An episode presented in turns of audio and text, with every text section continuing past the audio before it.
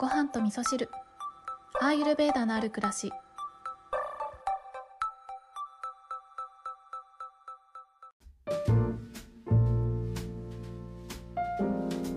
こんにちは土井京子です。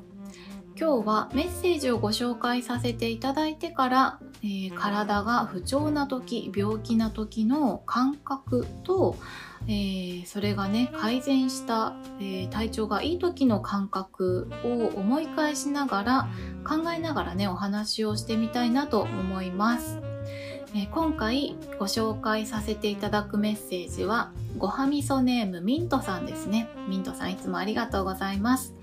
あのインスタのね DM でいろいろやり取りをさせていただいた中でのメッセージをご紹介させていただきます。同棲始めて1ヶ月以上なのですが忙しくていろいろ揃えられずお休みの日だけ一緒にいる感じで基本の生活がお互いまだ実家なんです。なので同棲疲れはないのかなと思うのですがというね、えーここまでちょっとねあの今日初めて聞いた方は何のこっちゃだと思うんですけどミントさんはねちょっと前のエピソードでもご紹介させていただいたんですけど、えーめでたくですね結婚を前提に彼と同棲生活することになりましたっていうことでねメッセージをいただいていてでここのところね体調があまり良くないっていうことだったので、えー私からねミントさんにあの誰かとね一緒に同棲生活を始めると、えー頑張りすぎちゃったりとかね、えー気づかないところで気を使っちゃったりとかしてそういったところからもね疲れがあったりするんじゃないかなっていうことをねお伝えしてたんですけどまだね、あのちゃんとした同棲生活がスタートしてないということでねそういったことはないということなんですよね。で今の状態を書いてくださったんですけれどもとりあえず微熱が下がらなくて昨日からめまいがして今日も代わりが見つからず無理やり仕事へ行ったものの立つことが無理で早退してしまいました。この月末売り上げ取る時に休むしかなく悔しいし悲しいしで売り場で泣いてしまって今のんびり帰宅するところです。もしよかったら過去の京子さんの免疫疾患のことを知りたいです。きっかけと改善ももし言いたくなかったら全然大丈夫です。というねそんなメッセージをいただきました。あの全然ね言いたくないっていうことはなくてむしろね言いたい。むしろ言いたいんですよ。私のえーこのね免疫疾患を患ったっていうのは私にとってはねギフトだと思っていて本当にこの、えー体調を崩した病気になったということがあったからこそ東洋医学に対してねものすごく、えー自分の中で注目するきっかけになってでアーユルベーダーに出会うためのきっかけにもなったのが私の免疫疾患だったなっていうふうに思っているのでぜひねその病気っていうのは気づきのサインだよってアーユルベーダーでは言われているっていうこともあるのでこの病気をきっかけに気づいたこととかはどんどんあのいろんな人にね伝えていけたらすごく幸せな人が増えるんじゃないかなって思うんですよね。あの体調崩すとね本当に視野が狭くなってしまってうんですよ。あのアイルベーダではこの病気の状態っていうのはあのバータが高まっている状態というふうに言われるので、えーこの番組をねずっと聞いてくださってる方はピンとくると思うんですけれどもバータといえばね風の性質なんですけれどもとにかくね風の性質っていうのは、えー動きが不規則だったり、えー速いっていう性質があったりっていうこともあるのでいろんな物事を表面からしか捉えることができなくなってしまうっていうねそんな性質があるんですね。あとはそうですね軽いっていうところもあるのでいろんなことを軽くしか捉えることができなくなってしまう、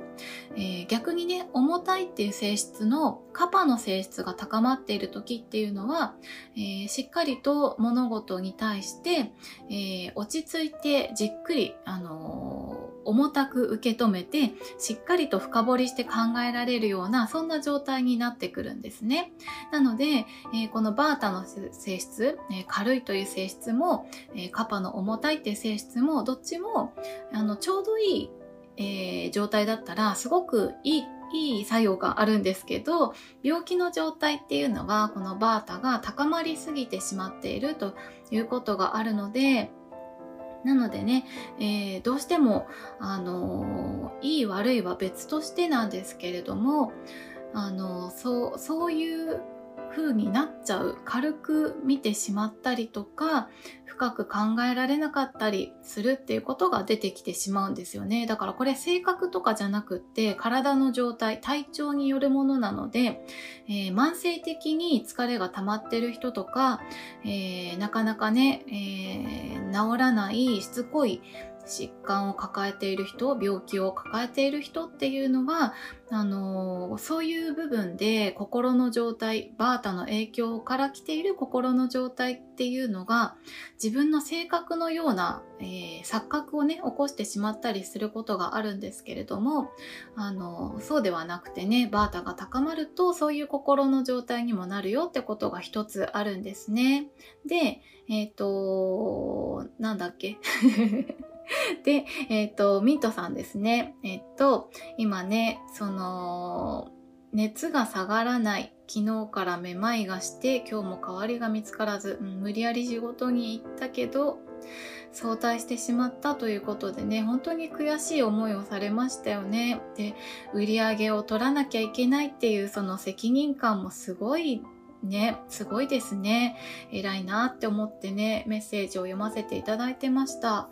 で今日は、うんと、免疫疾患のお話っていうのを、えーと、細かいとこまでは今日は言わずに、えー、ミントさんのメッセージを読んでいてね感じたこととかねミントさんに送れるエールというのをメッセージとしてお届けしたいなと思うんですけれどもえっ、とねそうですね。私がね免疫疾患のうんな、なる、えー、ちょっと前ぐらいまでですかね、病気として発症するちょっと前ぐらいまでは、うん、本当にね、もう疲れも溜まっていたし、体が不調なのが当たり前だったし夜眠れないのも当たり前だったんですよね。だからそれが当たり前になりすぎてて自分では自分に負荷がかかっているってことに全然気がついてなかったんですよね。だから、周りの人から、えー、スタッフとかね、えー、仲間から、ちょっと休んでもいいんじゃないかっていうことを言われても、いや、全然、全然いけるでしょ、みたいな感じで、うん、なんかむしろね、休んじゃうと、なんかそこからあの、戻ってこれなくなるような気がしていたんですよ。でもその時点でね、多分、休みが必要なんじゃないかっていうことをうすうす感じてはいたと思うんですけど、でもその時私はすごく仕事に対する責任感で、えー、頑張らなきゃいけないという気持ちがすごく強かったんですね。だからミントさんがね、今月末で売り上げ取んなきゃいけないし、うん、まあ代わりもいないし、無理やりにでも仕事に行かなきゃいけないけないって思って頑張って出社したっていうのと同じような感じだったのかなって思ったんですよね。でその時の当時の私はですね、えー、自分がやらなきゃっていう思いがものすごい強かったんですよ。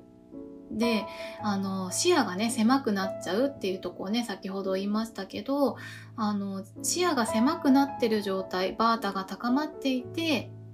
いろんなことをあの裏側まで見ることができないような余裕がないような状態だったので私がやらないとダメだっていうそんな思い込みがあったんですよね。だけど実際に病気になって休んでみると私がやらなくてもみんな頑張ってくれるんですよ。なので、えー、なんかね、自分がやらないとダメになっちゃうみたいなね、そんなことを思う必要は全然なくて、むしろみんなに頼るべき時は頼った方が良かったんだなっていうことをね、今になってね、わかるようになって、今は病気じゃなくても、えー、自分の調子が良くても、みんなにどんどん頼ろうっていう気持ちがすごく強くなっていて、って実際に、えー、みんなができることはみんなにお願いして私は私にしかできないことをやることによってみんなが喜んでくれるんだなっていうことをね分かるようになったので今はそんな仕事のスタンスになっていて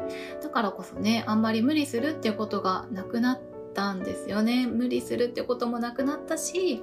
みんなで一緒に頑張ってるなっていう感覚が今はあるんですよね。で、えっ、ー、と、今日ね、お話ししたいことの中での、えっ、ー、と、この体調が悪かった、不調だった時の感覚っていうのが、今のね、なんか一人でやらなきゃいけないっていう孤独感がね、すごくありましたね。孤独感というか、世界が一人の世界で出来上がってたんですよ。みんなの世界を見ることができなかったたんですよね。あの、みんながうん、どういうふうに考えているかどんな思いで、えー、一緒に仕事をしているかとかが分かってたつもりだったんです当時は。でもでも全然分かってなかったんです。なんか自分のことばっかりになってしまっていて、で、まあ、自分のことを考えるのは悪いことじゃないんですけど、でもアイルベーダが教えてくれたのは、うん、自分のことも考えるんだけど、周りとの調和をえー、周りと調和させていくことえーと、周りとのバランスをとって自分だけじゃなくてみんなを生かすことを考えることによってうまく、ま、回っていく、えー、自分が幸せになっていく。周りも幸せになっていくっていうね。そういったことがあるっていうことをアイルベーダから教えてもらってからはですね、えーものすごくねその感覚っていうのが変わったんですよね。で実際自分の体調も良くなって、うん、今はね本当にありがたくあの疲れを感じたりってことはあるし疲れが取れないなってこともあるんですけど以前ほどあの病気っていう感じではなくなったで免疫疾患のね、不調っていうのは原因不明なのであのまあストレスですねとかねそういうふうに言われてしまうような病気なので始まりもなければ終わりもないっていう感じなんですけど私の中ではなんかもうその時のえー、悪かった状態っていうところからは完全に抜けたなっていう感覚があるんですけどそれはどうして、えー、抜けたなって思ったのかっていうと朝ね目が覚めた時にうわー幸せって思えるようになったんですよ。だから何て言うんですかね幸福感。あのアイルベーダでいうところのオージャスですね。あのオージャスイコール幸福感。なので、えー、自分にオージャスが戻ってきたっていう感覚が朝起きた時には幸せだなって思えるようになったりとかあのご飯を食べた時に美味しいだけじゃなくてああ幸せだったりとかねとにかく幸せを感じられる瞬間というのがものすごく増えたしあのむしろ常に幸せの状態であるようなそんな感覚になったんですよね。でそんなあの幸せを感じられるようになったオージャスが、えー、ちゃんとね自分の中に溜まってるような状態になったっていうことであもう私病気じゃなくなったのかな免疫疾患治ったのかななんていうことをね感じてました。はい。ということで、今日はですね、えー、ちょっと、あの、また話があっちこっち飛んじゃったので、うん、収録聞き直したら、なんでそっからその話行ったの？みたいになってるとこあるかもしれないんですけれども、えー、明日はですね、えっ、ー、と、ミントさんから、リクエストいただいた免疫疾患の、えー、免疫疾患を患った時の、うん、きっかけと改善ですね。そのあたりを詳しく思い返しながらお話ししてみたいと思うんですけれども、えー、今日ねミントさんにエールを送りたいなんてことも言ってたんですけれどもあのとにかくね休養だと思います。あの本当にゆっくりしてほしいなって思いますね。私はもともとねえーと、体が強くないっていうことにずっと気がつかなかった人間なんですけど気持ちはめちゃくちゃ強いんだけど体がついていかないっていうことが今思い返すと子供の頃からあったんですね。でもやっぱり社会に出ると学校でもそうだし会社でもそうだしなんかある一定の基準があってそこまでできてなければ頑張ってないんじゃないかっていうねそんな基準値っていう基準点があると思うんですけど決してそんなことはなくってやっぱり人それぞれね体力の差とかもあるし、えー、体調の差とかもあるからあのー、自分基準でね考えてもう自分のキャパをオーバーしてるなって思ったらやっぱり休むことすごい大事だしうんその休んでる人のことを理解してあげるってことすごい大事だと思うんですよね。であの自分が不調になった時こそやっぱりそういう弱い人の気持ちっていうことが身に染みて分かってくると思うし自分が不調になって休んだ時に頑張ってくれてる人代わりにやってくれてるみんなに対しての感謝の気持ちっていうことがね、えー、自分の中から湧いてきて、えー、私はね申し訳ないって思う気持ちよりもその感謝の気持ちに意識を向けていくことがすごく今後のミントさんにとってすごく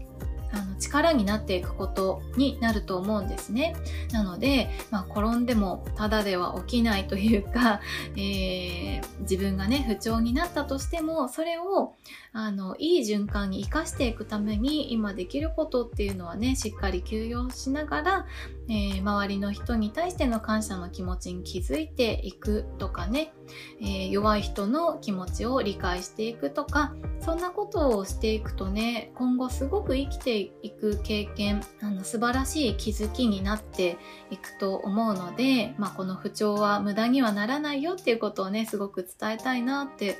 思っております。で、えっ、ー、と、明日のお話ではね、そう、えっ、ー、と、私が実際にね、病気になった時のことをね、またお話ししながら、ミントさんに対して何か何かね、メッセージできることがあればしていきたいなっていうふうに思います。ミントさんからね、いただいたメッセージには、まだ、あの、文章としてのお返事はしていないんですけれども、やっぱりこうやって、あの、文字じゃなくてね、私は声の方が伝わるんじゃないかなっていつも思っているのであのミントさんだけじゃないんですけどいただいたメッセージに対してテキストでメッセージ、えー、と文章でお返事するってことをあまりしないってことも結構あるんですけどこうやって声に乗せて自分の温度とともに伝えるっていうことをねさせていただいているのでちょっとねあのテキストでのお返事はしてないですけれども引き続き明日も聞いていただけたら嬉しいです、えー、それでは皆さん今日も良い一日をお過ごしください今日も聞いていただきましてありがとうございます。